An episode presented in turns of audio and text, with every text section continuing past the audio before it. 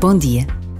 Durante o ano, quantas vezes não almoçamos e jantamos de tabuleiro ao colo, no silêncio de quem está a olhar para o seu ecrã, cada um a horas diferentes? Todos sabemos que não deve ser assim, mas a verdade é que acontece vezes demais. Mas nas férias podemos e devemos fazer diferente. Pôr a mesa para todos, não olhar para o relógio, fazer perguntas e ouvir respostas. A mesa pode e deve ser verdadeiro lugar de comunhão. Por vezes, basta a pausa de um minuto para nos decidirmos a ter gestos de encontro. E Deus está conosco, até à mesa das férias, entre conversas e gargalhadas.